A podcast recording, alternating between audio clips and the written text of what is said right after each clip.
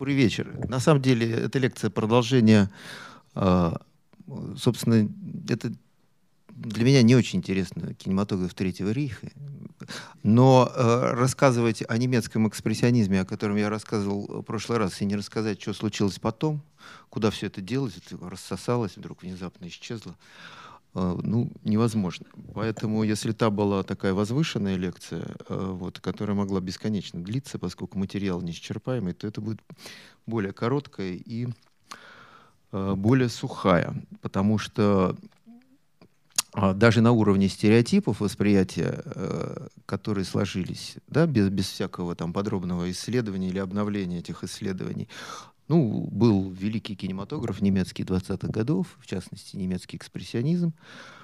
Потом пришел Гитлер, и все превратилось в, в, в трэш, и, так сказать, вспомнить нечего, кроме а, Лени Рифенштали и ее эпических полотен. Ну, по факту, наверное, да, так. Может быть, это связано с тем, что большое количество фильмов не сохранилось. Погибло в огне войны, было уничтожено в первые годы после войны, потому что представляло из себя какую-то заразу идеологическую, как казалось, особенно после избавления от ужаса войны.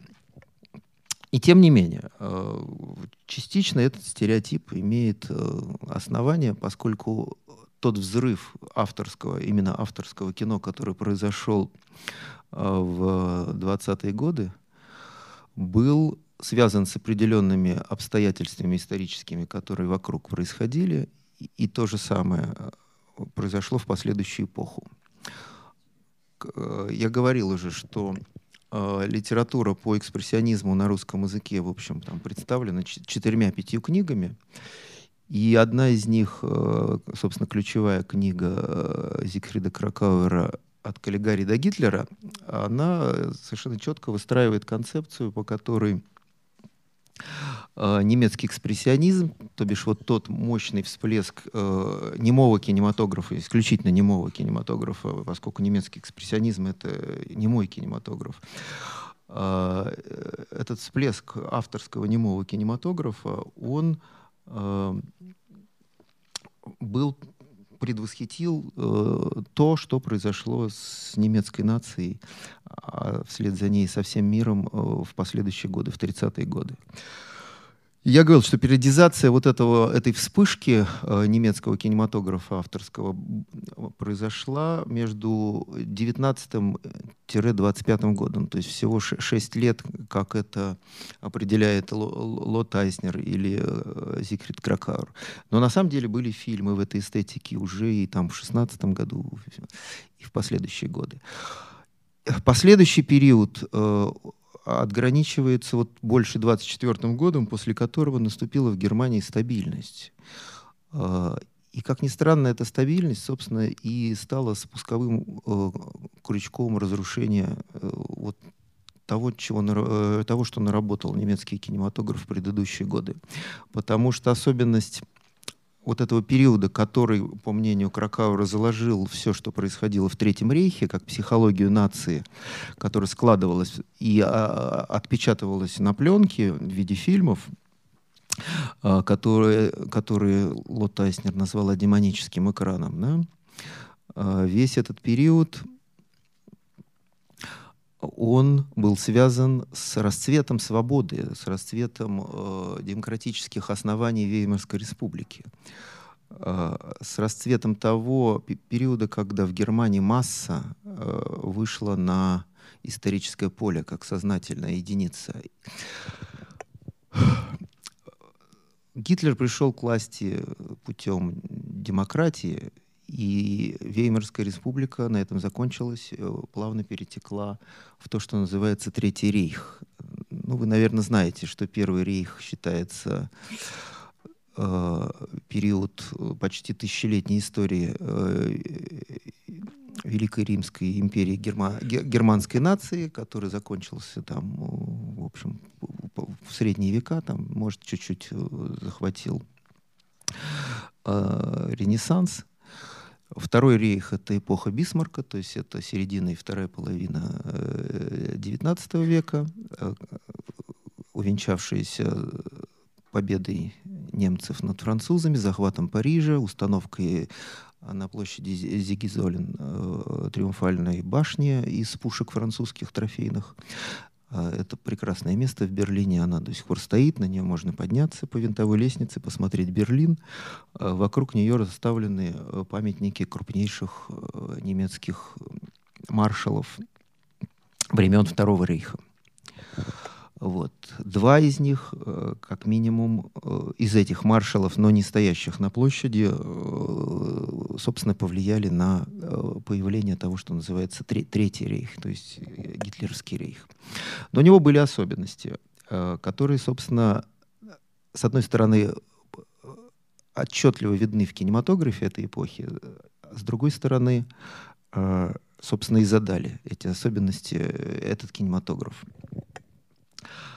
А, значит, 24 э, год э, вводится план Дауэса, который прекращает э, высасывание денег из Германии странами-победителями да, в качестве репараций и дает возможность не только выплачивать эти деньги, но и получать деньги, в частности, деньги американских банков э, на развитие Германии. Германия развивается, зарабатывает больше денег и продолжает выплачивать репарации, только уже с каким-то большим э, вектором в сторону э, будущего процветания.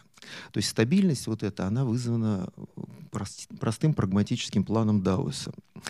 И вот эта стабильность, она, собственно, уничтожает э, эпоху э, кинематографа э, расцвета Веймарской республики и превращает кинематограф экспрессионизма, делит его на жанры, появляется много новых жанров, уходят вот эти авторские темы, уходят все эти мифы, все эти демонические фигуры, двойников, вампиров, гомункулусов, големов. Вот, появляется что-то такое то, что Кракауэр, будучи частично марксистским э, историком, называет э, мелкобуржуазным кинематографом. Э, мелкобуржуазный кинематограф существует с 24 года до прихода Гитлера буквально через два месяца после его прихода э, кинематография как э, сама конструкция, как экономическая, ну, Германия это была капиталистическая страна, соответственно, э, развитой капитализм предполагал частную собственность, все студии были частные, или даже крупнейшая студия УФА, она была акционерным обществом, там было участие государства, но там было огромное количество частных денег, туда вливались укрупнявшиеся частные студии, так вот, вся эта история с частными студиями, которая дала всплеск там, от 40 студий в 2017 году до 245 то есть продюсерских коллективов студии. Не просто это здание, где снимается кино, а это еще и продюсерский коллектив, который выбирает авторов, э, как бы отслеживает сценарные какие-то заявки. Так вот, 245 коллективов, которые существовали э, при расцвете немецкого кино в 20-е годы, в 30-е годы, буквально через два месяца после прихода Гитлера к власти на роль канцлера, а потом и фюрера, нации э, э, превращается потихонечку, не сразу, э, в четыре концерна, которые производят кино. Некоторые из них исторически продолжают сейчас существовать и даже носят те же названия. Вот есть компания, которая торгует и производит фильмы, Тобис. До сих пор она работает. Это была одна из главных нацистских э, компаний по производству кино. Причем начинается это в, в таком междусобойном режиме когда Геббельс возглавляет э, Министерство культуры, Министерство пропаганды, и э, разрешается делать кино не только тем, кто контролируется государством, но и каким-то друзьям э, власти новой. То есть там даже были еще не введены расовые законы, и существовали еврейские продюсерские компании, очень крупные э, еврейские фамилии продолжали участвовать в кинопроизводстве.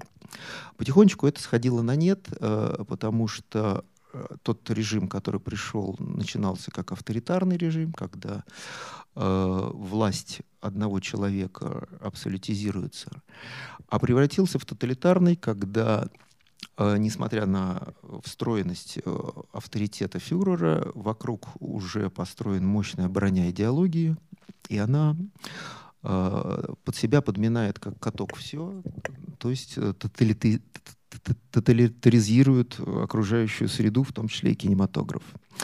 Геббельс э, становится э, министром пропаганды и министром кино. Через два месяца уже принимаются экономические законы, предполагающие единоначальный контроль кинематографа.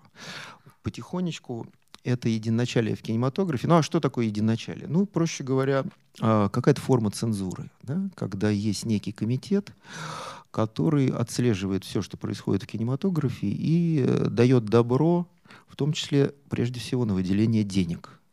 По факту очень увлечен кинематографом был Геббельс, и он принимал эти решения все сам, при том, что была создана разветвленная система э, и внутри национал-социалистической рабочей партии, которую он представлял вместе с Гитлером, э, система внутрипартийных комитетов региональных, которые отслеживали кинематографию, и внутри Министерство культуры был создан э, комитет, который... Я не буду вам произносить все эти бесконечные названия, это очень красиво иногда звучит, особенно для любителей эстетики Третьего рейха, потому что у них там все было структурировано, организовано, систематизировано, разложено по полочкам, придуманы какие-то красивые названия. Но мы в этом просто утонем. Да и, в общем, помнить это совершенно не обязательно. Поскольку меня интересует э, передача вам информации об этом кинематографе как о явлении, Э, в историческом контексте, а не как э, наборе каких-то э, разнообразных, многочисленных фактов, которые как куча будут насыпаны на столе передо мной. Вот. Но суть главная, что создавались централизованные комитеты, которые занимались отслеживанием того, что происходит в кинематографии. Сначала, поскольку расовые законы были приняты не в первые месяцы, это был просто личностный контроль тех, кто в этих комитетах принимал участие, и прежде всего самого Геббельса. Давались деньги каким-то фаворитам и фавориткам, любовницам. Там целый список есть а, а, режиссеров и актеров, которые совершенно по эмоциональной линии пришли в кинематограф в эпоху Третьего рейха. Да? Кто-то был возлюбленный, кто-то был просто нравился глазу вождя. И, и так целый список выстраивается. Кто-то продолжал работать со времен немецкого экспрессионизма, у кого-то этическое чувство сработало, и э, они быстро сообразили, что надо перемещаться. Многие сначала переместились во Францию, потом в Соединенные Штаты, поскольку война э, нагнеталась какое-то количество лет, и те, кто понимал, к чему идет, э, значит, выбирали более безопасные места для творчества и жизни. Потихонечку вводились э, тотализирующие законы, и в частности были введены расовые законы, и тут же а, уже включился такой масштабный механизм, как впервые, впервые в истории э, мировой, когда все искусства были нанизаны на э, иглу идеологии.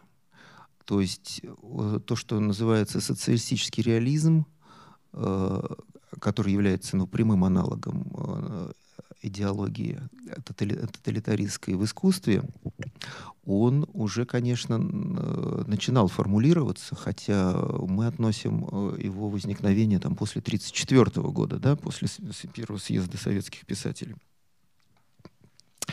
А Германия начала раньше. И вот эта игла идеологии она э, имела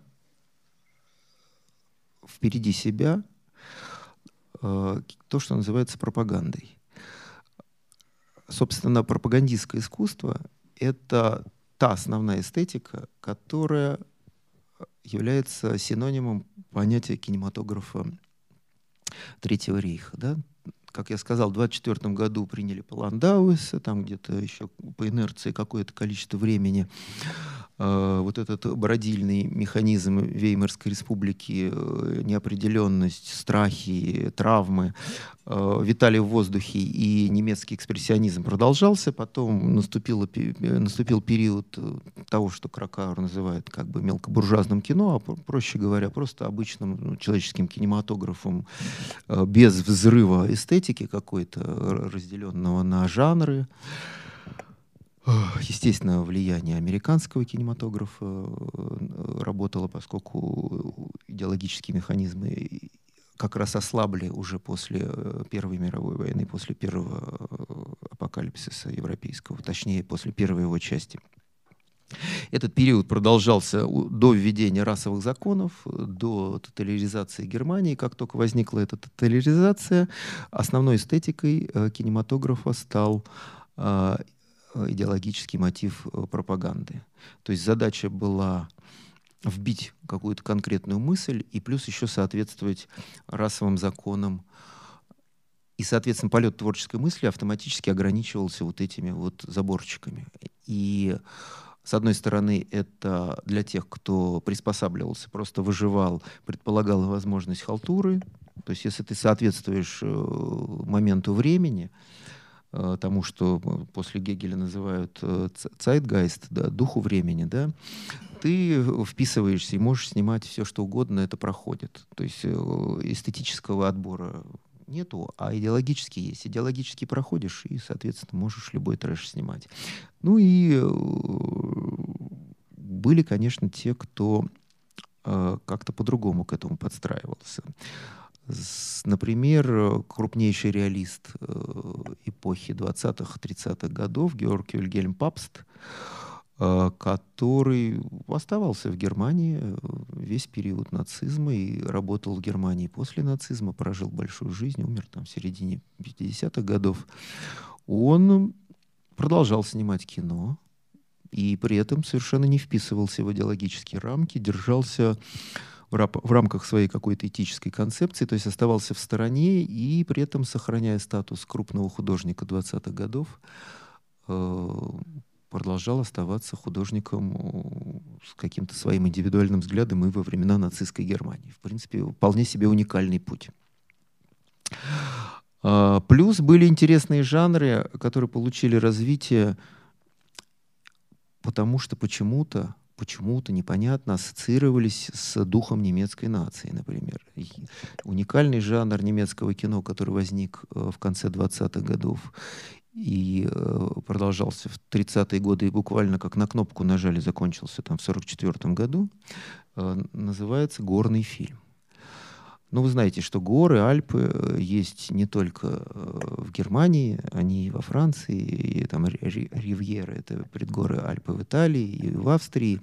И все э, эти горнолыжные народы, они с удивлением всегда смотрели на взаимоотношения именно немцев с горами. Даже швейцарцы, которые гораздо как-то ближе и выше, в горах понимают, они говорили, что взаимоотношения немцев, э, вот походы немцев в горы, э, альпийские какие-то экспедиции немцев в горы, это что-то такое совершенно другое. Это, это не, не для здоровья, это не для отдыха, это какая-то экзистенциальная коммуникация с какими-то верхними слоями атмосферы. Это было заметно. И вот эта мифология э, загадочной коммуникации немцев с горами вылилась э, в жанр горного фильма. Горный фильм, ну вот он как э, у нас, помните, у нас это пришло позже, в 60-е годы, да, лучше гор могут быть только горы, на которых еще не бывал. Ну вот что-то такое у них там произошло, какое-то какое-то завихрение. А представлены они были почти одним режиссером. А, Режиссера этого звали Арнольд Фанк, и, собственно, у него, как актриса, начала сниматься э, Лени Рифеншталь. Что там происходило? Да, все они назывались, ну, там, «Белый экстаз», «Белый шум», «Белый ад», «Пиццполю», в общем, что-то такое белое. А, по-своему, да, там даже были комедии. То есть они внутри э, этого жанра горного фильма могли э, иметь разный вектор. Веселый, мелодраматический. Но в основном э, сюжет один. Группа товарищей, соответственно, разные характеры. Кто-то покрепче, кто-то пожиже. Куда-то лезут с очень загадочной целью, но которая фильме звучит как цель жизни. Вот не залезть нельзя. Ну и происходят всякие события. Кто-то падает, кто-то сдается, не дойду, слезу пускает, там какие-то драматические отношения. И все, естественно, это на фоне гор. Эти фильмы снимались на натуре, красота ледников, сияние вершин, снежные торосы, бураны и так далее. Вот такой загадочный жанр. Это не было порождение а, экспрессионизма в чистом виде. Все-таки экспрессионизм — это такая замкнутая павильонная эстетика, э, и в основном не белая, там, а черная интересует режиссеров. А, при том, что белый ад Пиццпалю тоже к аду э, отсылает, но не к черному, а к белому. Вот. Э, этот кинематограф возник не как порождение экспрессионизма, хотя я говорю, вот слово «ад» э, отсылает как-то к экспрессионизму, а он родился вот в этот мелкобуржуазный период, когда наступила стабильность. В этот же период родился причем, да, вот Папст, про которого я сказал, крупнейший реалист 20-х годов, у которого снималась, там, я не знаю, Грета Гарба в фильме «Безрадостный переулок». И вообще, который много, который снял первый фильм о, о заговоре против Гитлера 44 -го года «Валькирия», который вот уже в 2000-е годы не, не, несколькими почти ремейками э, имеет эхо, включая Спилберга. Он работал на фильме «Белый от Пиццполю» как сорежиссер вместе с Арнольдом Фанком. То есть тоже прикоснулся к этому жанру. Второй жанр такой свое, своеобычный какой-то для э, э, этого периода был культурфильм. Ну, сейчас это в английском называется science and popular фильм, у нас называется, соответственно, тоже научно-популярный фильм. Там это не, не имело небольшой, э, небольшое отличие. То есть если научно-популярный фильм должен вам все-таки какую-то информацию дать, образовательную или эстетическую, то э, культурный фильм, там был еще момент, знаете, есть такие телеканалы сейчас, вы включаете, а там рыбки плавают круглые сутки, или там, ну, что-то, какая-то мандала переливается, да, такая медитация. Вот в них было что-то между научно-популярным фильмом и медитацией. То есть это такой уход от реальности в культуру что-то. Почему это называлось культур? Ну, так сложилось, так кинокритики назвали в ту эпоху. Но тоже жанр, который э, не соответствовал, например, прагматике британского документального э, научно-популярного фильма или американского фильма. Да? Вот так, это, такого медитативного, экзистенциального э, привнесения там не было. Тоже такая немецкая история. С приходом Гитлера изменился эстетический подход э, даже к, к телесности в кино. Условно говоря, вожди определяли вкусовые ориентации нации.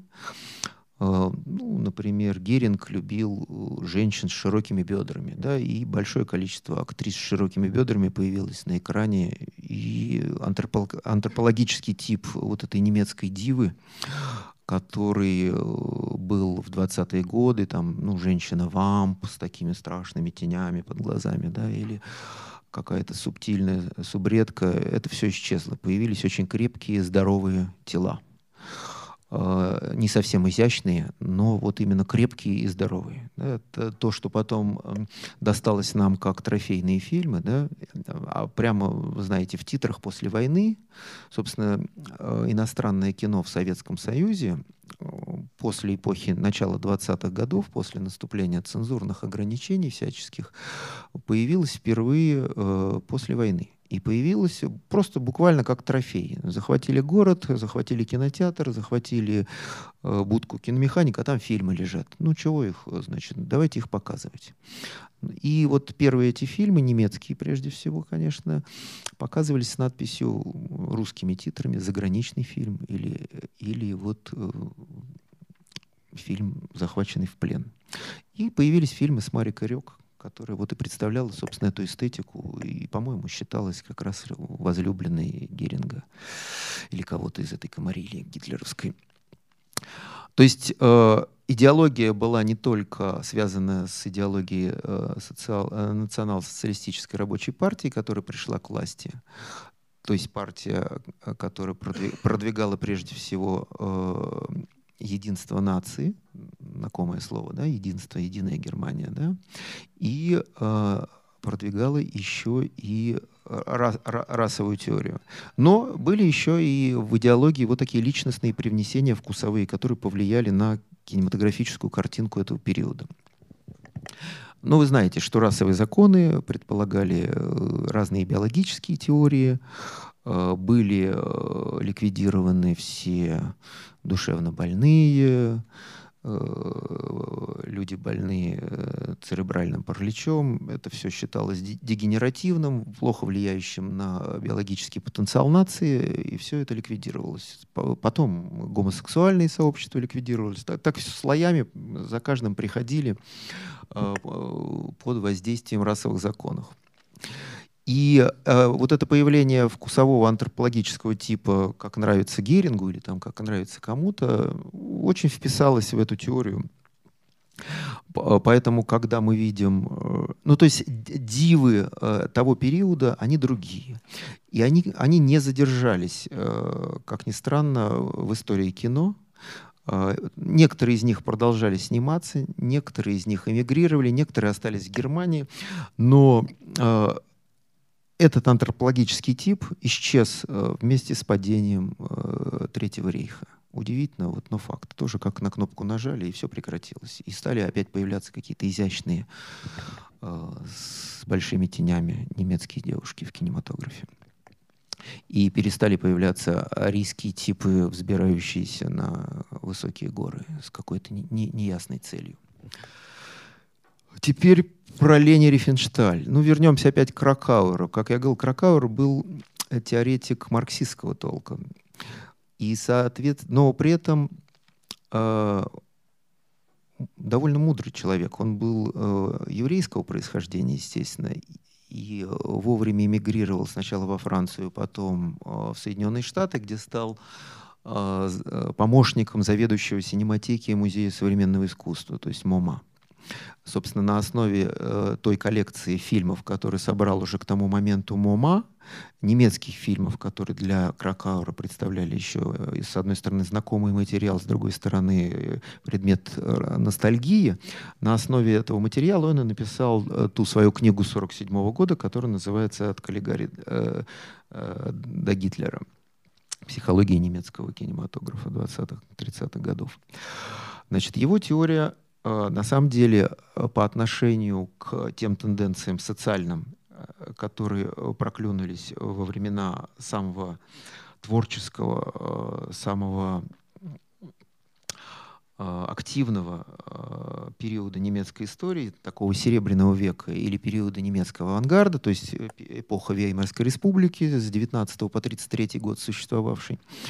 Его теории родились раньше, он один из первых, собственно, один из первых социологов 20 века, который понял, что а социология общества э, должна ориентироваться в 20 веке на социологию масс. То есть он уловил, ну, не только на основе теории, э, классовой теории Маркса, но просто на основе своих наблюдений, ежедневных э, статей и быстрых заметок в газетах и журналах, он уловил, что масса является очень интересным инструментом для исследования. И, в частности, сформулировал теорию которая, а, а, ну, назовем ее орнаментальную теорию. Теория а, была сформулирована в 29 году в книжке, в статье, сначала в статье «Орнамент массы». А, ну, вы понимаете, орнамент массы э, предполагает, что есть какая-то масса перед глазами, она каким-то образом расставлена, и если присмотреться, она создает некий орнамент, ну, условно говоря, да, и наблюдая за движениями этого орнамента и за самим орнаментом, за его рисунком, можно э, делать какие-то социологические выводы. Да.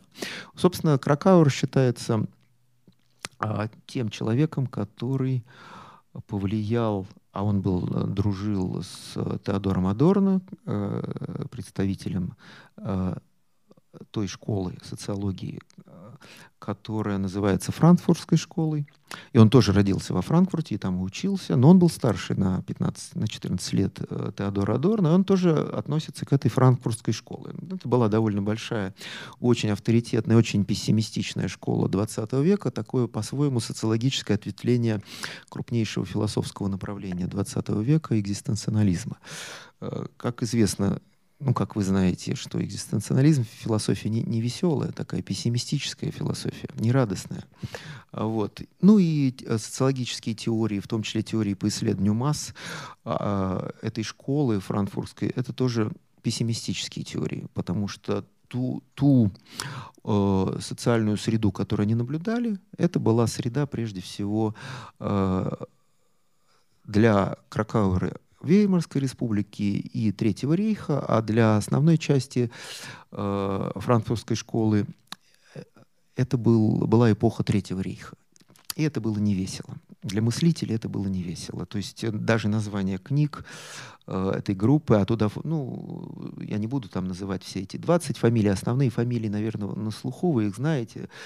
Теодор Адорно, который считается как бы высшим э, лицом хотя это очень условно, этой школы, там Макс Хархаймер, э, Эрих Фром, Вальтер Беньямин, который довольно рано умер от инфаркта, пытаясь покинуть э, пределы Третьего рейха. Не выдержало сердце. Вот. И, э, ну, то есть два самых старших — это Беньямин, который рано ушел, и Кракауэр. И название книг, которые, собственно, сделаны на основе наблюдений за... А, собственно, это социология, которая... Франкфуртская школа, она отличается тем, что она анализирует... Э, она создает новую социальную теорию, то есть новую теорию общества, то есть того общества, в котором вот существует в данном случае мыслитель. И основные книги, ну там, не знаю, там коллективные исследования, исследования авторитарной личности. Актуально это для Третьего рейха? Конечно, актуально. Или негативная диалектика, да? негативная диалектика. Диалектика отсылает нас куда-то там к Гегелю, да, который, как ни странно, очень ценился деятелями Третьего рейха, да, при всем его непосредственном идеализме. А, а негативное отсылает вот, вот к этому пессимизму, который был рожден той средой Третьего рейха, э, наблюдения за которой дали материал для этих исследований. Так вот, Кракаур, который э, был раньше всех, он э, написал эту книжку в 29 году. Она называется «Орнамент массы». Она у нас сейчас по-русски издана несколько лет назад. Э, хотя впервые э, книжка под таким названием, а не статья вышла где-то в 60-е годы, сборник статей. У нас издан только кусок. Там в сборнике, по-моему, 24 статьи. У нас издано, по-моему, 5 или 6 в этом сборничке. Тем не менее, заглавная статья «Орнамент массы» там есть, она очень интересная. А почему она интересна применительно к кинематографу немецкому и, в частности, кинематографу Третьему рейха? А вот благодаря всей этой орнаментальной теории. Во-первых, удивительным образом э, в кинематографе немецкого экспрессионизма, например, даже прежде всего в, в картинах Фрица Ланга, ну, возьмем Нибелунгов, например, да, длиннющую сагу пятичасовую. Э, орнамент появляется как э, э, фактура визуальная, которая возникает на экране. Да? Всякие симметричные композиции, всякая загадочная расстановка героев в кадре, и в том числе массовые сцены. Массовые сцены, где э, большие массы небелунговских войск образуют некую картинку, которую можно считать орнаментом.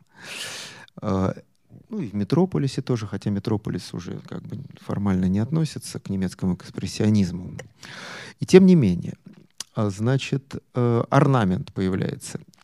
Масса как орнамент. Масса как орнамент, она, во-первых, э, для Кракаура предмет изучения, а для э, идеологического кинематографа Третьего рейха это еще некий э, инструмент, масса инструмент, которым идеология может пользоваться в своих целях, вплоть до визуальности. То есть визуальный инструмент. Инструмент, который ты можешь использовать как картинку. То есть, условно говоря, ты строишь э, войска или партийных лидеров, или э, членов Гитлер-Югенда, или кого угодно.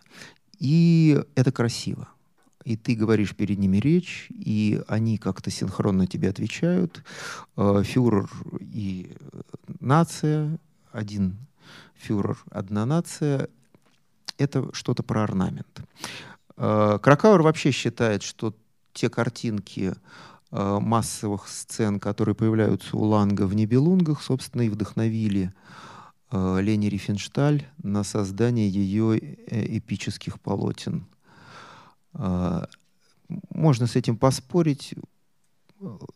Там действительно есть пара сцен массовых, и действительно там очень интересная расстановка этих фигур множественных у Фрица Ланга, но вряд ли э, это впрямую повлияло на Рифеншталь. А, я объясню сейчас, почему.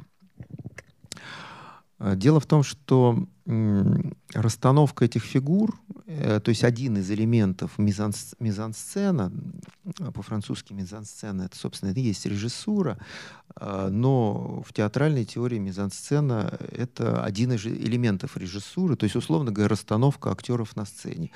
А, главной влиятельной фигурой на немецкий экспрессионизм и на Ланга, естественно, был э, Макс Рейнхард. Он уехал, естественно, в Америку, там э, ставил даже фильм есть, можете посмотреть, найти, есть в сети. Э, и умер в 43 году, то есть во время войны. То есть вот его мизансценирование, э, его инструментальный подход к слоям э, актерских масс, когда актеры на сцене, группа актеров на сцене являлась одновременно и действующим персонажем, и коллективным телом, и архитектурой, картинкой мизансцены. И бог знает, чем еще это повлияло больше на Ланга, и э, это не имело отношения к орнаменту массы.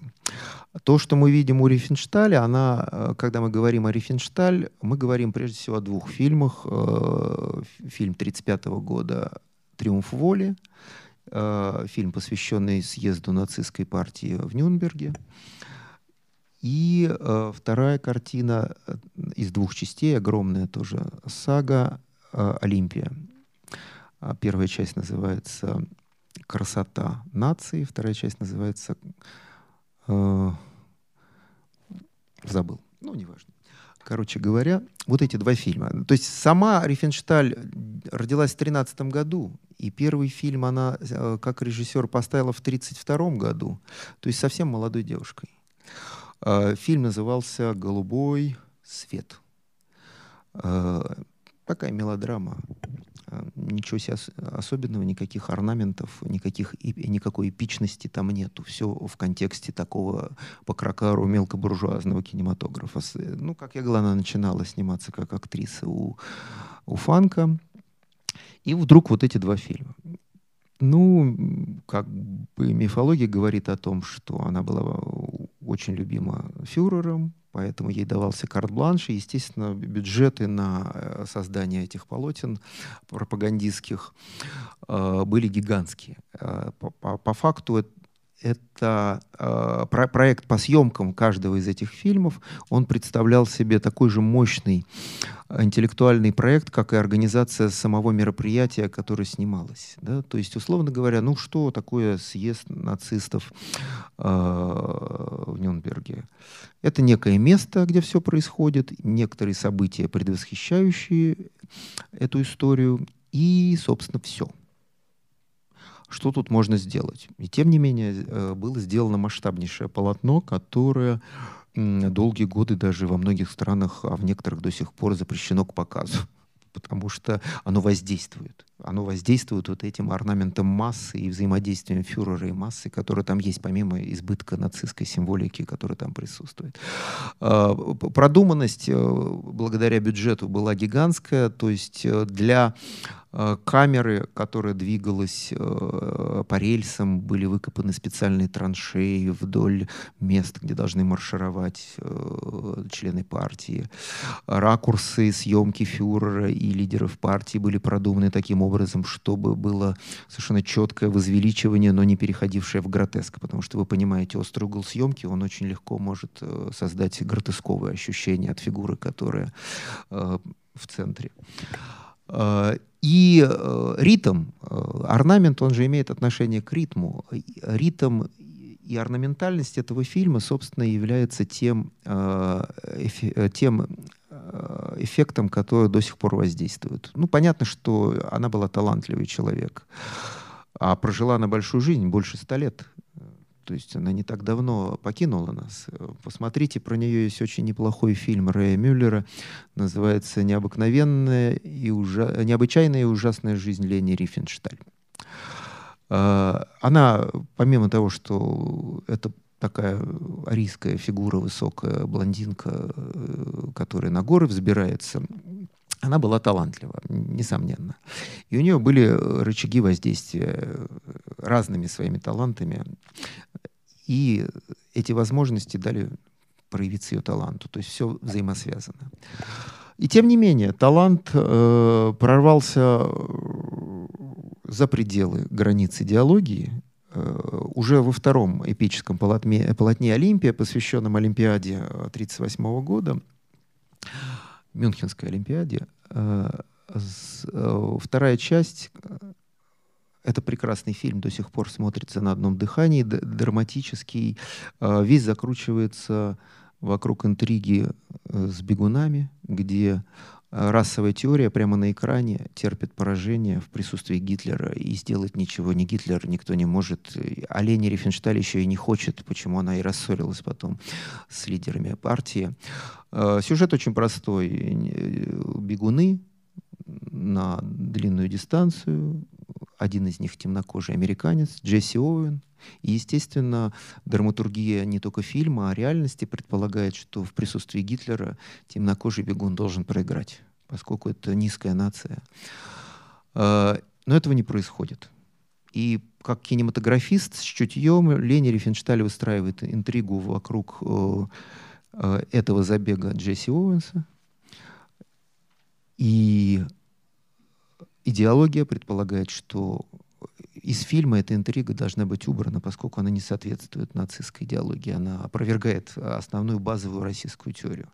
Ну, Лени Рифеншталь этот эпизод не, не убирает. Больше того, она доводит его до абсурда. В момент, когда все ждут, что все-таки немецкий спортсмен победит, побеждает Оуэн, а Гитлер присутствует и смотрит, она фиксирует в фильме, как Гитлер реагирует, реагирует он разочарованно, эмоционально, там бросает перчатки об стол. И все это остается в фильме. То есть э, она не хочет это убирать, это фактурно, это драматично, это вписывается в фильм и в ее концепцию. А, а концепция, в общем, построена на все тех же арийских мифах, э, которые к некой античности арийской апеллируют, а все античности для арийцев, они как-то там сходятся, и античная античность, э, то есть греческая античность, э, с греческими олимпиадами, это массовое мероприятие, это, это хороший материал для создания эпического идеологического полотна.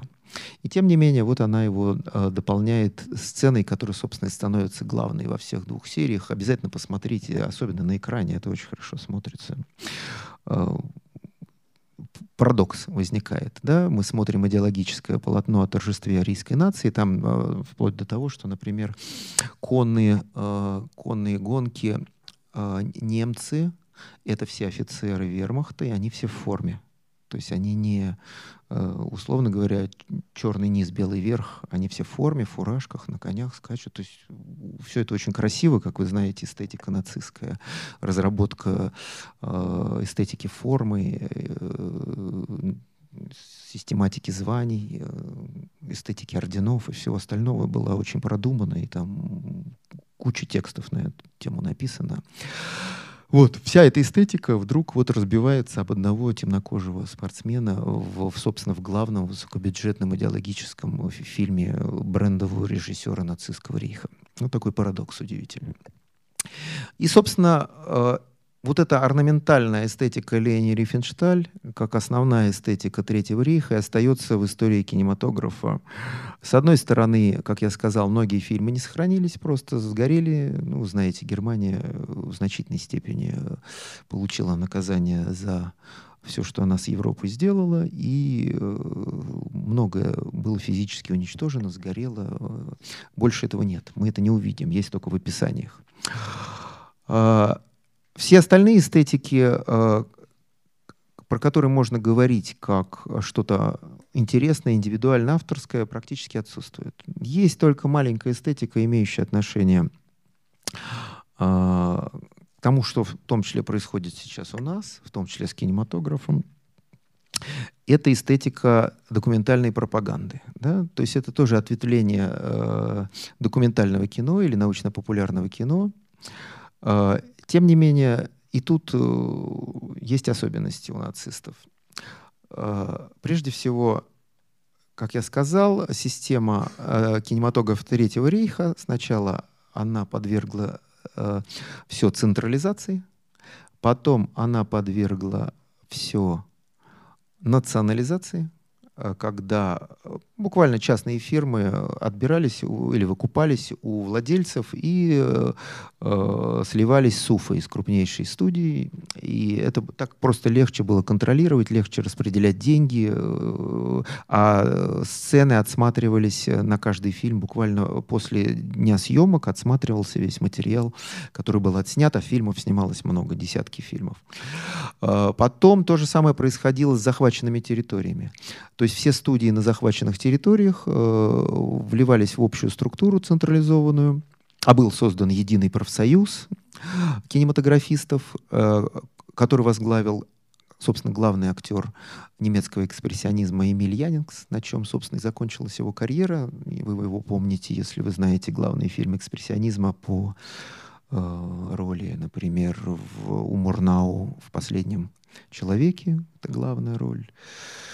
Или он играл Голема в одноименном фильме. Ну, ну, в общем, важнейший актер. Ну, второй актер, э, доктор Каллигари знаменитый, Вернер Краус, также служил э, нацистскому режиму и также потихонечку деградировал в пропагандистском, антисемитском и мелкобуржуазном кинематографе.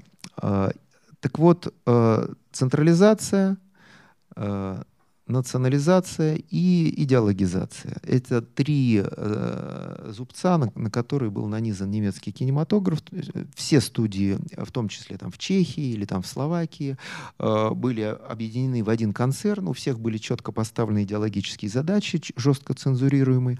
И в эти задачи входило в том числе показывать документальное кино в пропагандистских целях. Сюда входило и э, сводки с полей, естественно, они обрабатывались, и к концу войны были доведены до абсурда. Э, Германия э, в судорогах умирала, а если вы посмотрите эти ролики, э, то там все еще победа через одну минуту как бы произойдет. Вот. Ну и главное, что, в принципе, отсутствовало везде в других странах и отсутствует до сих пор, кроме одной страны, это антисемитизм э, в кинематографе, который вылился в набор фильмов, в большое количество фильмов, которые остались в истории. И брендовым фильмом является картина Фейта Харлана 40-го года. А Фейт Харлан там умер в 64 году, продолжал снимать даже фильмы, несмотря ни на что, после войны. Удивительным образом как-то приспособился. Э, который называется «Еврей Зюс». Да?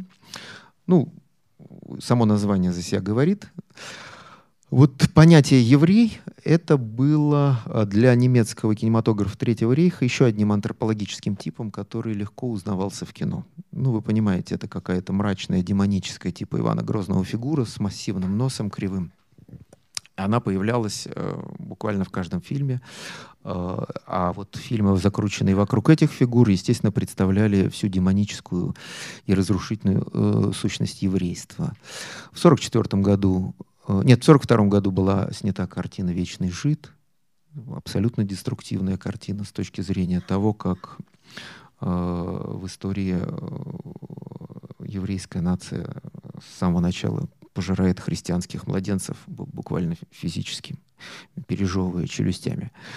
Значит, э, в 1944 году уже э, крах э, нацистской Германии висел на волоске. Был снят последний пропагандистский фильм нацистской Германии. Он не сохранился, от него осталось, по-моему, 17 фрагментов случайно найденных. Называется он «Фюрер подарил евреям город».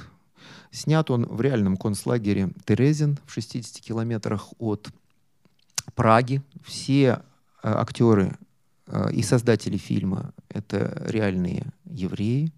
Э, часть из них, э, те, кто создавали фильм, предстали перед судом после падения Рейха за коллаборационизм. Голландский художник, даже который делал этот фильм, сбежал куда-то там в Южную Америку, при том, что он был еврей.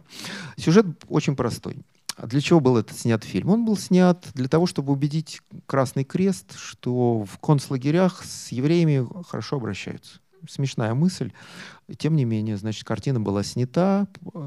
А, вот от нее сохранилось, как я сказал, суммарно там 15 минут. Вы можете в сети найти, набрав название. Фюрер подарил евреям город. А, все те, кто снимались в этом фильме, через две недели отправились в Аушвиц. Никто не выжил. А, сюжет э, очень простой. А, город, все чистенько, ухоженные евреи. Одни доят коровок, другие играют на скрипках, а, читают книжки в библиотеке. Все хорошо и мирно. Причем это был лагерь своеобразный, это был элитный лагерь. Там находились только очень высокопоставленные евреи, собранные со всей Европы. То есть, условно говоря, жена, фельдмаршала датских э, вооруженных сил. Ну вот, вот на таком. Или там премьер-министр Франции. Там. Ну вот, вот такого уровня люди содержались э, в этом лагере. Все они были уничтожены, но при этом отпечатались на экране э, вот в таком позитивном идеологическом продукте. Э, кинематограф пропаганды, он удивительным образом э, продолжает существовать в разных странах до сих пор. Э, то, что с нашим кинематографом сейчас происходит, частично можно под это а, подвести, не, не, не, не ошибясь. И даже очень крупные фильмы, собравшие очень много денег, э, сделанные талантливыми мастерами, э, если вы будете с идеологической точки зрения смотреть их, ну, какое-нибудь там движение вверх, Отличный фильм, всем понравился. Собрал кучу денег по, по рекорд, продан во многие страны мира. Но ну, это типичный идеологический продукт э, современной эпохи а-ля Мединский и компания. Но есть страны, где продолжаются съемки фильмов абсолютно в эстетике э, нацистской пропаганды, антисемитской 40-х э, годов. Э, Иран, Недавно, лет семь назад, я зашел в кинотеатр художественный, он тогда еще не ремонтировался, и там шла неделя, бесплатно, неделя иранского кино. В зале было 3-4 пожилых человека, э, никого больше не было. Я сел посмотреть фильм, э, впервые в жизни видел такой фильм. Там реально физически э, еврейские раввины с такими приклеенными какими-то пейсами резали каких-то младенцев. Буквально вот, вот сюжет я рассказываю. И все это происходило на экране. Ну, я понимаю, там посольство договорилось с кем-то, кто-то организовал, цензуры нету. И все это на экране я, в общем, посмотрел до конца, поскольку моя профессия предполагает смотреть кино, но просто факт остается фактом. Вот такое кино еще снимается и используется как инструмент коммуникации с орнаментом массы. Вот. Ну, собственно, все. Очень, э, очень такой скучный этот материал про Третий рейх, э, э, особенно на фоне того, что взрыв авторского кинематографа в 20-е годы предполагал ну, то есть по факту что произошло? Ведь э, э, очень короткая киноэпоха, да, там 125 лет, она э, делится на исторические периоды, которые привязаны к каким-то локальностям, к, к странам. Там есть период русского авангарда монтажного, есть период, там есть эпоха Гриффита, да, когда он делал свои эпические полотна, тоже не без идеологического уклона, да. Как вы знаете, он был южанин и тоже расист, и, там человек клана, Это российский пропагандистский фильм.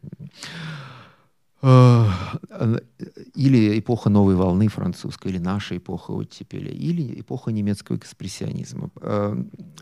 Собственно, одна из э, вот таких самых мощных и по количеству фильмов, и по количеству авторских имен эпоха немецкого экспрессионизма, вот этот удивительный взрыв, непонятный, совершенно культурный феномен на, на э, волне демократизации, э, на волне свободы, на волне республиканских идей, на волне травм Первой мировой войны, он был уникален. И вот он закончился таким пшиком э, идеологического э, кинематографа Третьего рейха, который, тем не менее, требует, наверное, своего исследования, потому что, а, на мой взгляд, все концепции, э, которые к этому относятся, вот просто на уровне современного понимания истории требуют пересмотра.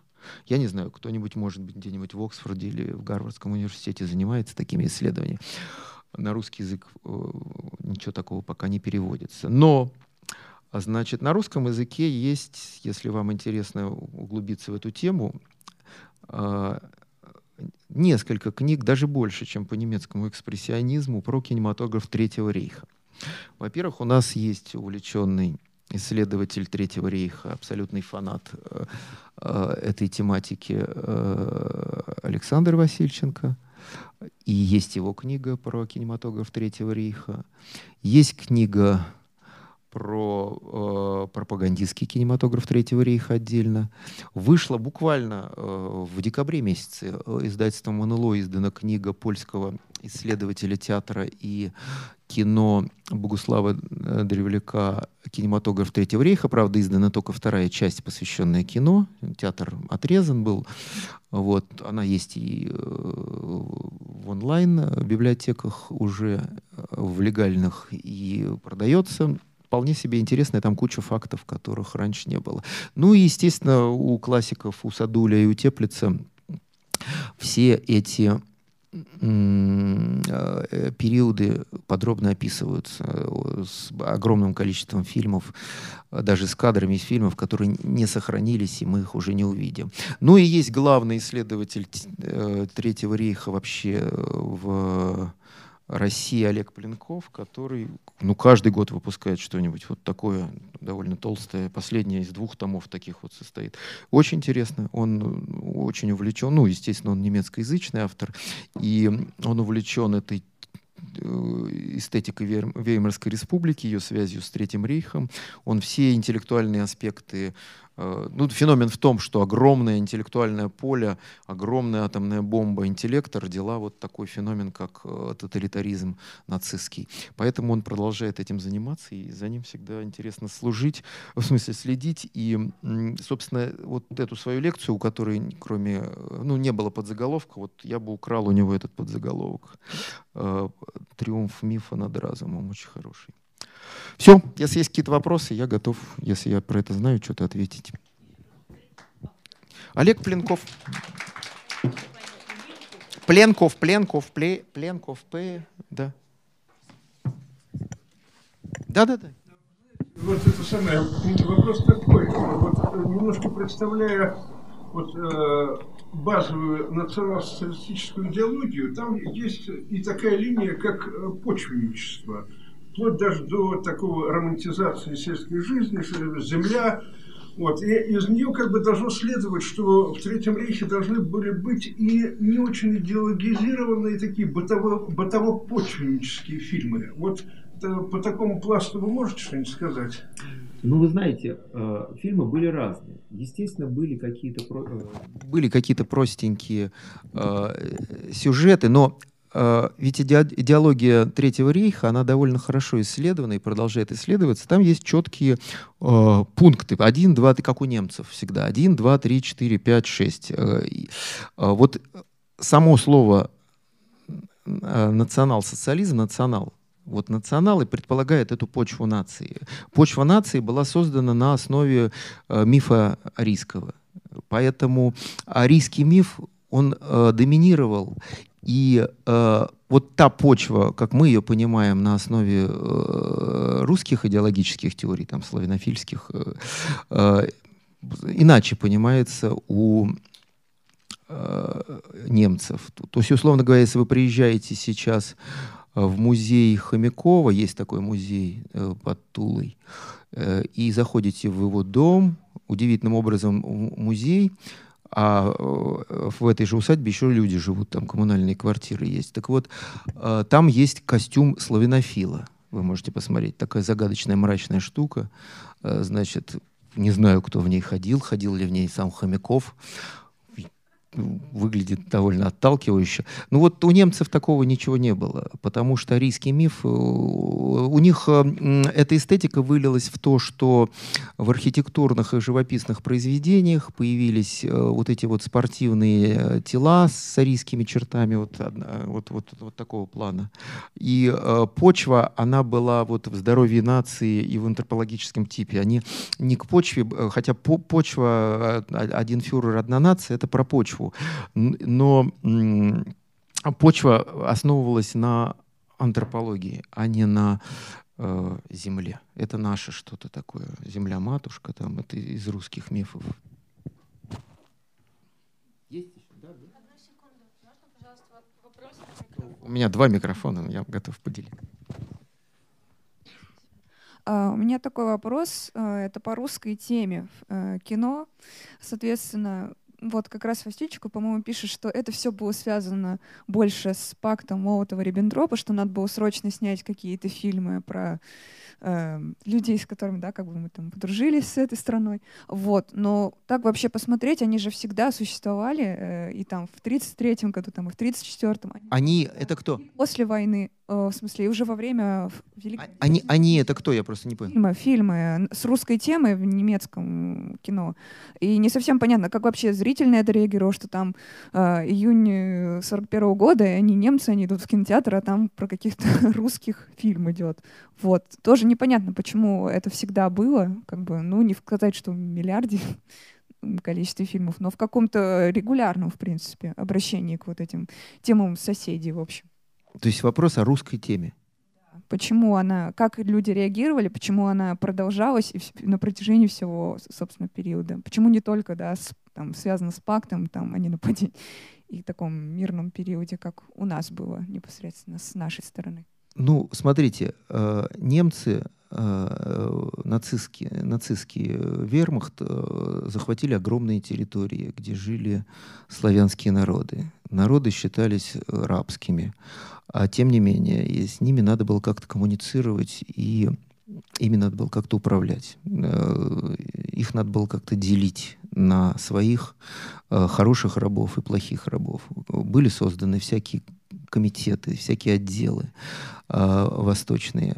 Как вы знаете, была огромная армия генерала Власова, э, многотысячная, многодесятков тысячная, там 500 тысяч.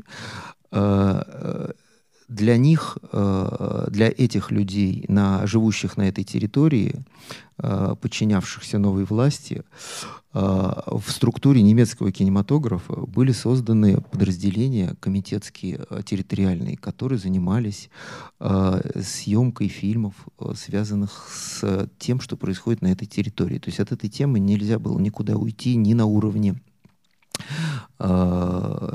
хроники, ни на уровне просто материала человеческого. Но все равно, э, как враг, э, был выбран другой и антропологический, и другой человеческий, и другой расовый тип.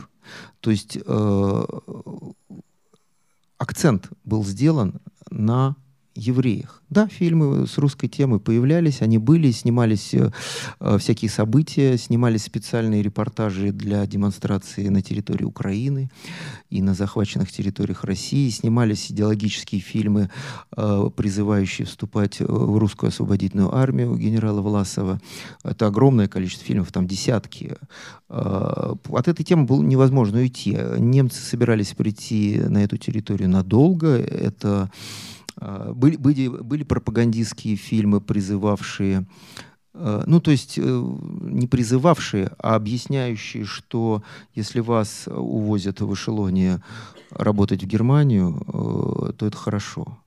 Э, чтобы просто не было бурления, или, ну, в общем, чтобы было проще управлять теми, кого вы сажаете в эти эшелоны, остарбайтерами, я имею в виду. Поэтому от этой темы невозможно было уйти. Немцы хотели прийти на огромную территорию, надолго э, контролировать ее, и лучший инструмент контроля был кинематограф, потому что, собственно, они э, одни из первых поняли силу кинематографа. Если вы не знаете, то телевидение первое в 30-е годы э, появилось э, именно там. То есть еще и на телевидении рассчитывали. Поэтому вот как-то так ответил. А, спасибо. Можно еще тогда вот такое маленькое добавление? В общем, э, дело в том, что вот у меня в прошлом году умерла бабушка, и я у нее нашла альбом э, с ее, ну, вклейками из фильмов, которые интересовали в юности, там, э, в 50-е годы, условно говоря. Вот. И как раз я там очень удивилась, когда обнаружила фильм, это, по-моему, «Жены Ланка», как раз фильм про эту индийскую гробницу, это где русские, там, индусы, какая-то любовь между ними. Вот это все, почему это еще потом показывали в СССР тоже. Как-то не было какого-то систематизации вот выбора этих трофейных фильмов? Нет, нет, была систематизация. Крупнейшие наши кинематографисты, вернувшись из Казахстана, э, занимались отбором, э, занимались э, субтитрами, и поэтому отбор был. Ну, это же все-таки приключенческая мелодрама, поэтому там ничего такого нет. Евреи Зюс не показывали у нас, поэтому фильтр стоял. Спасибо. Скажите, пожалуйста, вот степень цензуры в Третьем Рейхе, насколько она была сильной? То есть вот как пример э, вы рассказали, что Лени Рифеншталь, как я понимаю, ну, в противоречии с официальной позицией Гитлера, может быть, даже отстояла вот свою точку зрения. Это вот именно единичный случай или, э, в принципе, такое могло быть, что режиссер мог противоречить официальной идеологии? Да нет, ну цензура была э, на минимальном уровне лишения денег. Э, вы не могли снимать. Э, если вы э, не проходили по предыдущим своим э, творческим работам, вас не включали в профсоюз. Соответственно, вы не могли работать вообще, нигде, никак, э, будучи кинематографистом. Если вы э, проштрафились э, на съемках фильма, на который вам выделили деньги, и вечером при просмотре цензором выяснилось, что вы какой-то трэш насняли, можно было поправить, исправить, переснять, на это многие соглашались. Но по факту э, те, кто сохранял какую-то этическую позицию, но они были лишены работы. Вы посмотрите, сколько снимал Папст э, в 20-е годы и сколько он снимал э, в Третьем рейхе. Э, сотни фильмов. Ну, не сотни, у Папста поменьше, чем у, он попозже появился в кинематографе уже когда. Ну, десятки, там, 50 фильмов в 20-е годы. А, а в 30-е очень немного. Правда, очень хороший. Например, трехгрошовую оперу снял впервые. Э, поэтому э, цензура э, была жесткая, ей помогала централизация кинематографии, а э, альтернатива для кого-то была смерть, а для кого-то безработица просто. Нет, тоталитаризм поэтому называется тоталитаризмом, что он создает механизм, такой оселок, по которому поверяется все, включая кинематограф. То есть э, как-то что-то, э, вот как в Брежневскую эпоху, там, там выходил фильм Рязанова «Гараж», да, и удивительно сейчас смотреть, думаешь, как же такой вот сарказм мог вы... Ну, вот как-то выходил. Сначала при начальном периоде, там буквально 6 месяцев работы Геринга министром культуры и пропаганды, Э, какие-то там друзья, я же сказал, даже какие-то еврейские продюсерские компании продолжали работать. А потихонечку все это рассосалось, э, авторитарная власть э, со своим междусобойчиком и вкусовщиной перешла в жесткий идеологический контроль тоталитарный. Это уже был механизм, понимаете? То есть, условно говоря, тоталитаризм — это больше, чем фюрер фюрер как бы стержень э, тоталитаризма, но если фюрер исчезает, ну, будет другой. Э, понимаете, а новогоднюю елку выбросили, на следующий год поставим новую. Вот тоталитаризм такая штука. Это как бы такая внешняя традиция, внутри которой работает в том числе и культура. Все общество существует в рамках. А как Ревеншталь, выйдя из фавора, умудрилась вообще выжить? Но она же была возлюбленная. Ее же, ее же любили нежно, понимаете? Тем не менее. То вы кого-то, своего сына нашлепали, ну, он же останется вашим сыном. То есть все с ней было хорошо. Плюс она так много сделала для нации, что могла себе позволить. Она имела тонус, понимаете. Она даже и после э, окончания Второй мировой войны продолжала все-таки находиться э, в контакте и в, в интересе к расовой теории. У нее есть картина Э, посмотрите, 54 года, а, а, она все равно где-то там находится. Она уже работала по-другому, там она занималась дайвингом, она вообще такая женщина была непотопляемая во всех смыслах. Вот. Но просто к тому моменту, к 1938 году, несмотря на то, что она начала работать в кино там всего тоже в 30-е годы, она уже имела тонус и фавор. Надо быть фаворитом, и можно делать все, что угодно и деньги будешь получать, и прощать тебя будут. Целое эпическое полотно, оно работало. Нацистские офицеры на конях э, обгоняли всех на соревнованиях. Поэтому, да, там был эпизод, ну, наверное, при каких-то показах где-то, возможно, он был упущен, где-то, возможно, она пробила, чтобы... Ну, я не очень следил за тем, как э, именно дистрибьюция, то есть то, что происходит после съемок фильма, происходило с Олимпией. Вот. Фильм остался как авторское произведение в том виде, в котором его сделал Рифеншталь с эпизодом э, с, с, э, от Джесси Оуэнса. И это лучший эпизод фильма, без вопросов. Скажите, существуют ли какие-то исследования о том, э, какие фильмы демонстрировались на оккупированных территориях, и, например, вот в армии Власова? Вот. И сразу второй вопрос – вот эта трагедия, связанная с, с съемками фильма в конце войны, вот такой идеальной э, еврейской коммуны, да, вот. Э, есть ли какие-то исследования, что в, были ли фильмы на тему о том, вот истории вот этих э, участников этих, этого фильма, актеров этого фильма, режиссеров этого фильма и так далее, то, о чем мы немножко говорили – вот чуть-чуть, если подробнее. Э, применительно вот к, к этому фильму «Фюрер подарил евреям город», первое исследование было проведено в суде, э, потому что, как бы, чтобы осудить тех людей, которые принимали участие в создании этого фильма, надо было провести прокурорскую проверку. Но она была проведена, там были э, люди осуждены, у кого-то Э, ну, в общем, разные приговоры получили те, кто сохранились. Я же говорю, Йод сбежал э, в Аргентину, чтобы исследования над ним не проводили. Вот. А так, э, дело в том, что немцы очень трепетно относятся к своему кинонаследию. Они его собирают по кусочкам, реставрируют. А, и э, там Мюнхенский музей э, прекрасен. Он каждый год э, несколько фильмов отреставрированных, совершенно неизвестных или известных, но в, каком-то, в какой-то другой форме выпускает на DVD-дисках там, с 14 субтитрами. Вон, зайдите на, в их интернет-магазины. Вот. Э, исследование, это, это тоже исследование, потому что, чтобы собрать из осколков фильм, нужно провести огромное архивное э, исследование. Там так вот наш исследователь, например, Коля Изволов когда-то повысил возраст мировой анимации на 7 лет. Просто буквально в помойке, найдя некий анимационный фильм, исследование, над которым привело его вот к тем выводам, которые привел. Ну и так далее. А, исследований э, кинематографа Третьего рейха уже таких академических, ну, ведется какое-то количество. Если вы зайдете на сайты, агрегаторы всяких э, диссертаций научных, там десятки. Вот. Э, применительно к кинематографу, просто я специально за этим не слежу, поэтому это, это просто это вопрос, который требует, чтобы я посидел сейчас и потом сказал «да». Там, или вот как-то так. Это надо очень увлекаться этой темой, вот, вот как Олег Блинков.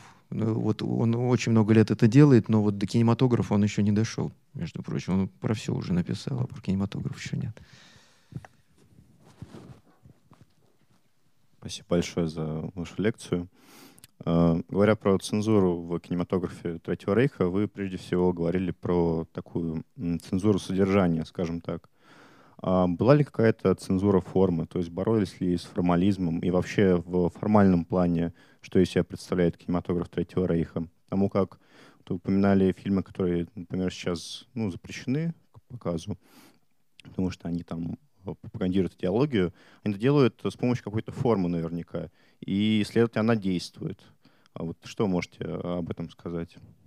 Ну, тут довольно просто. Смотрите, в Советском Союзе а, было понятие соцреализм. Да, четкая эстетика, прописанная там 3-4 пункта, которые э, очень понятны. И если вы под них подкладываетесь, плюс нравитесь вождю, вы знаете, Сталин любил, э, кинотеатр в Кремле работал постоянно, он смотрел некоторые фильмы ночью, по, по, там есть э, все эти записи механиков, там по 60 раз некоторые фильмы смотрел, там, в том числе с Марикой Рек. Вот. То же самое было да, ну и потом, вы помните, Хрущев, абстрактное искусство, педерасты, там вот это все, значит. То же самое было uh, применительно к искусству uh, в Германии. Вы знаете, что то, что у нас называлось там про Шостаковича Сумбур вместо музыки, в Германии также там, я не знаю, Шонберг подвергался гонениям, это называлось у Геббельса «атональные шумы». Есть это, в общем, можно найти э, и самый оригинальный текст про тональные шумы. Вот, э, выставка э, художников живописных проходила, она называлась, специальная, показывающая, как не надо, она называлась «Дегенеративное искусство». Вот. В кинематографе такого не было, поскольку кинематограф — это такая не индивидуальная вещь, это производство коллективное, оно требует э, организации. А организация э, была централизована, поэтому уже на стадии э, сценария форма э, любая творческая отсекалась. Э, немецкий экспрессионизм внезапно при приходе плана Дауса и успокоении инфляции, э, он эм, лопнул как пузырь, исчез ушел как миф, которому он был посвящен. Вот. Мелкобуржуазный кинематограф, э, ну, там были, ну, я говорю, папство, вот, выдающийся реалист. И, и любой его фильм из любой эпохи, где бы он ни работал, можно смотреть. Э, это эстетика и язык, это авторская эстетика, авторский язык. Потому что там есть авторские элементы, которые вот э, сразу выделяют папство, э, и можно узнать там по каким-то кадрам, сказать, да, да, это папство, наверное там особые крупные планы там у него какие-то. Но вот такой эстетики авторской, про которую, наверное, вы говорите, э, невозможно было появиться, просто потому что на уровне производства она отсекалась. Если художник у себя в комнате может нарисовать, а потом уже его можно подвергнуть и определить, дегенеративный он или нет, атональный или нет, то с кино это было невозможно. Тогда таких маленьких камер когда вы в ванной сами себя можете снимать, э, сейчас не было. И э, на уровне производства возможности сделать что-то авторское не было. И главное, что время Zeitgeist как-то не требовал, видимо, этой авторской эстетики, потому что э, то разнообразие этих эстетик, э, которое родилось в 20-е годы в Германии, и даже в начале 30-х годов еще можно было найти там в анимации какие-то прорывы э, в немецкой были. Все это исчезло. Оно, оно исчезло, потому что ушел вот этот сайтгайст, ушел дух, который одухотворял художников. Плюс, опять же, человеческий фактор в Третьем рейхе. Ну, многие же уехали. Кого-то репрессировали, кого-то уничтожили, кого-то кто-то просто уехал. Большая часть художников, э, нам известных немецкого экспрессионизма, уехали. Э, если не умерли, то уехали. Фриц Ланг и Тео фон Гарбу, его супругу, уехали. Э, поэтому это же, ну, кино, это же набор людей. Если они уехали, другие же, они как грибы не растут, поэтому нет, такой эстетики не было, поэтому и осталась пропагандистская всякая вот такая шелуха, интересная для анализа, и неожиданный вот э, прорыв, поддержанный э, нацистской партией у Лени Рифеншталь. Большое спасибо за лекцию. А правильно ли я понимаю с ваших слов, что в таком расово-идеологическом контексте немецкий кинематограф сосредоточился на теме превосходства немецкой нации и теме плохого еврея? То есть темы плохого русского, на который вот на этот конек позже подсели американцы, в немецком кинематографе не было разработано. Нет, ну, персонажи появлялись, э, но вот э, такого упора, такого, условно говоря, пункта в идеологии э, именно при, привязанный к кинематографу не было. То есть мы, мы не знаем фильмов «Злой русский Иван». Там, там, ну, то есть так, таких фильмов нет. Не то, что их не сохранилось, их нет в описании. А, был, был набор идеологических шаблонов, который я назвал антропологический тип – да, есть хороший, здоровый, светлый, который несет будущее нации. И есть э, злобный, который поедает христианских младенцев, пьет у них кровь.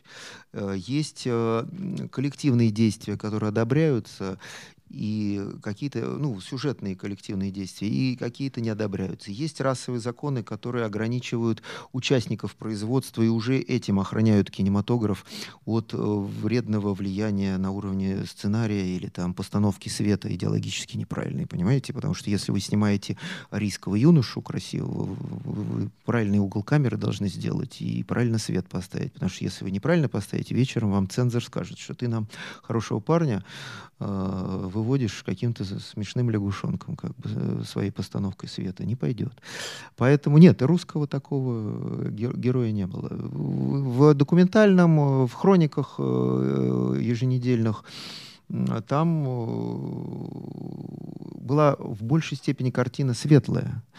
То есть э, захват э, российской территории, это были съемки документальные, как встречают немцев хлебом, солью, и таких, вы понимаете, это было вполне себе, особенно на территории, которая э, досталось нам по пакту Молотова-Риббентропа в 1939 году, немцы встречали радостно, вот, потому что очень быстро узнали, что такое коллективное хозяйство, и, и, и кушать захотелось. Вот, э, поэтому картина в целом должна была быть э, позитивной в документальном кино. Поэтому в документальном кино тоже выводить отрицательный э, русский тип э, не нужно было. Были документальные съемки, снятые на восточных территориях для показа на восточных же территориях. Они сохранились, где зафиксированы казни, но они были сняты как казни, чтобы те, кто смотрели, понимали, что вот поджигать дома немецких офицеров нехорошо, за это вот будешь вот так висеть на площади. Но, опять же, это дидактичный, назидательный контекст, э, созданный для определенной территории. Потому что такие отрицательные, негативные э, кадры э, немецкая нация сама не видела. У них были фильмы про то, как двигаются войска и как Блицкрик продолжается спустя четыре года войны. Как-то так. Спасибо. Еще вот такой пример приведу. А советский кинематограф, конец 30-х годов, такая, в общем-то, светлая картина, антинацистская. В конце 30-х сняли «Профессор Мамлок» по пьесе эмигрировавшего в СССР Фридриха Вольфа. Получается, что здесь давали возможности мы работы и как-то себя реализовать. Э, фильм. Вот были ли какие-то симметричные ответы кинематографистов из других стран? Вот в СССР сняли такое кино. В нем осуждается нацизм и антиеврейская политика в Третьем Рейхе. Что-то подобное снимали в других странах? А, ну, вы знаете, опять же, возвращаясь к структуре производства, Смотрите, идеологический кинематограф впервые возникает э, на уровне э, Первой мировой войны. Э, это предполагает военная цензура, и это предполагает э, необходимость э, поддержания духа нации в каждой конкретной стране. Причем немцы начали этот кинематограф производить уже в ответ на то, что делали англичане и французы. То есть они опоздали. И, собственно, Уфа была создана именно для того, чтобы через немецкий кинематограф доносить какие-то э, правильные идеологические мысли. Но кинематограф э, было дело частное в основном. Э, студии, я же сказал, 245, и они производили частный продукт. Военная цензура после окончания войны э, там, в 19-21 году закончилась, и все. Поэтому контролировать это было нельзя, а свободный художник, он никакие идеологические ответы ни на что не готовит. То же самое происходило и после войны. Да? Те, те кто э, увлекались идеологическими какими-то схемами, а кто это? Это вот э, тоталитарные нации, э, Советская Россия и территории, которые она захватила, освободила, освободила, захватила Э, взяла под контроль в любом случае. А в остальных странах опять э, началась обычная частная предпринимательская творческая жизнь кинематографа. Она не предполагала никаких идеологических ответов на что-то. Вот. Потом, опять же, интересная история с нацистской эстетикой. Ведь э, что в Веймарской республике были? Там были национал-социалисты двух типов. Были правые национал-социалисты, которые в итоге пришли к власти, и были левые национал-социалисты, там Эрнст Никиш, теоретик э, социалистического фашизма левого толка. Да? Он сидел при Гитлере в Мобитской тюрьме, оставил прекрасные мемуары, выжил удивительным образом. А вот. Обычно в Мобитской тюрьме вешали э, на железном крюке э, вот сюда я видел эти крюки, там ну, есть музей э, военной части тюрьмы, довольно страшно, значит, выглядит просто. В, а в Баварии э, гильотинировали. Была маленькая гильотинка, и они отрубали головы этой маленькой гильотинкой. Э, была, была, была такая организация э, в Германии, в Мюнхене, студенческая, по-моему, она называлась «Белая роза», я не помню. Э, они, собственно, прославились чем? Они разбросали в университете в Мюнхенском листовки один раз, там штук 60. И их всех гильотинировали. Есть даже про это фильм, очень страшно. Но суть, это я отхожу от темы.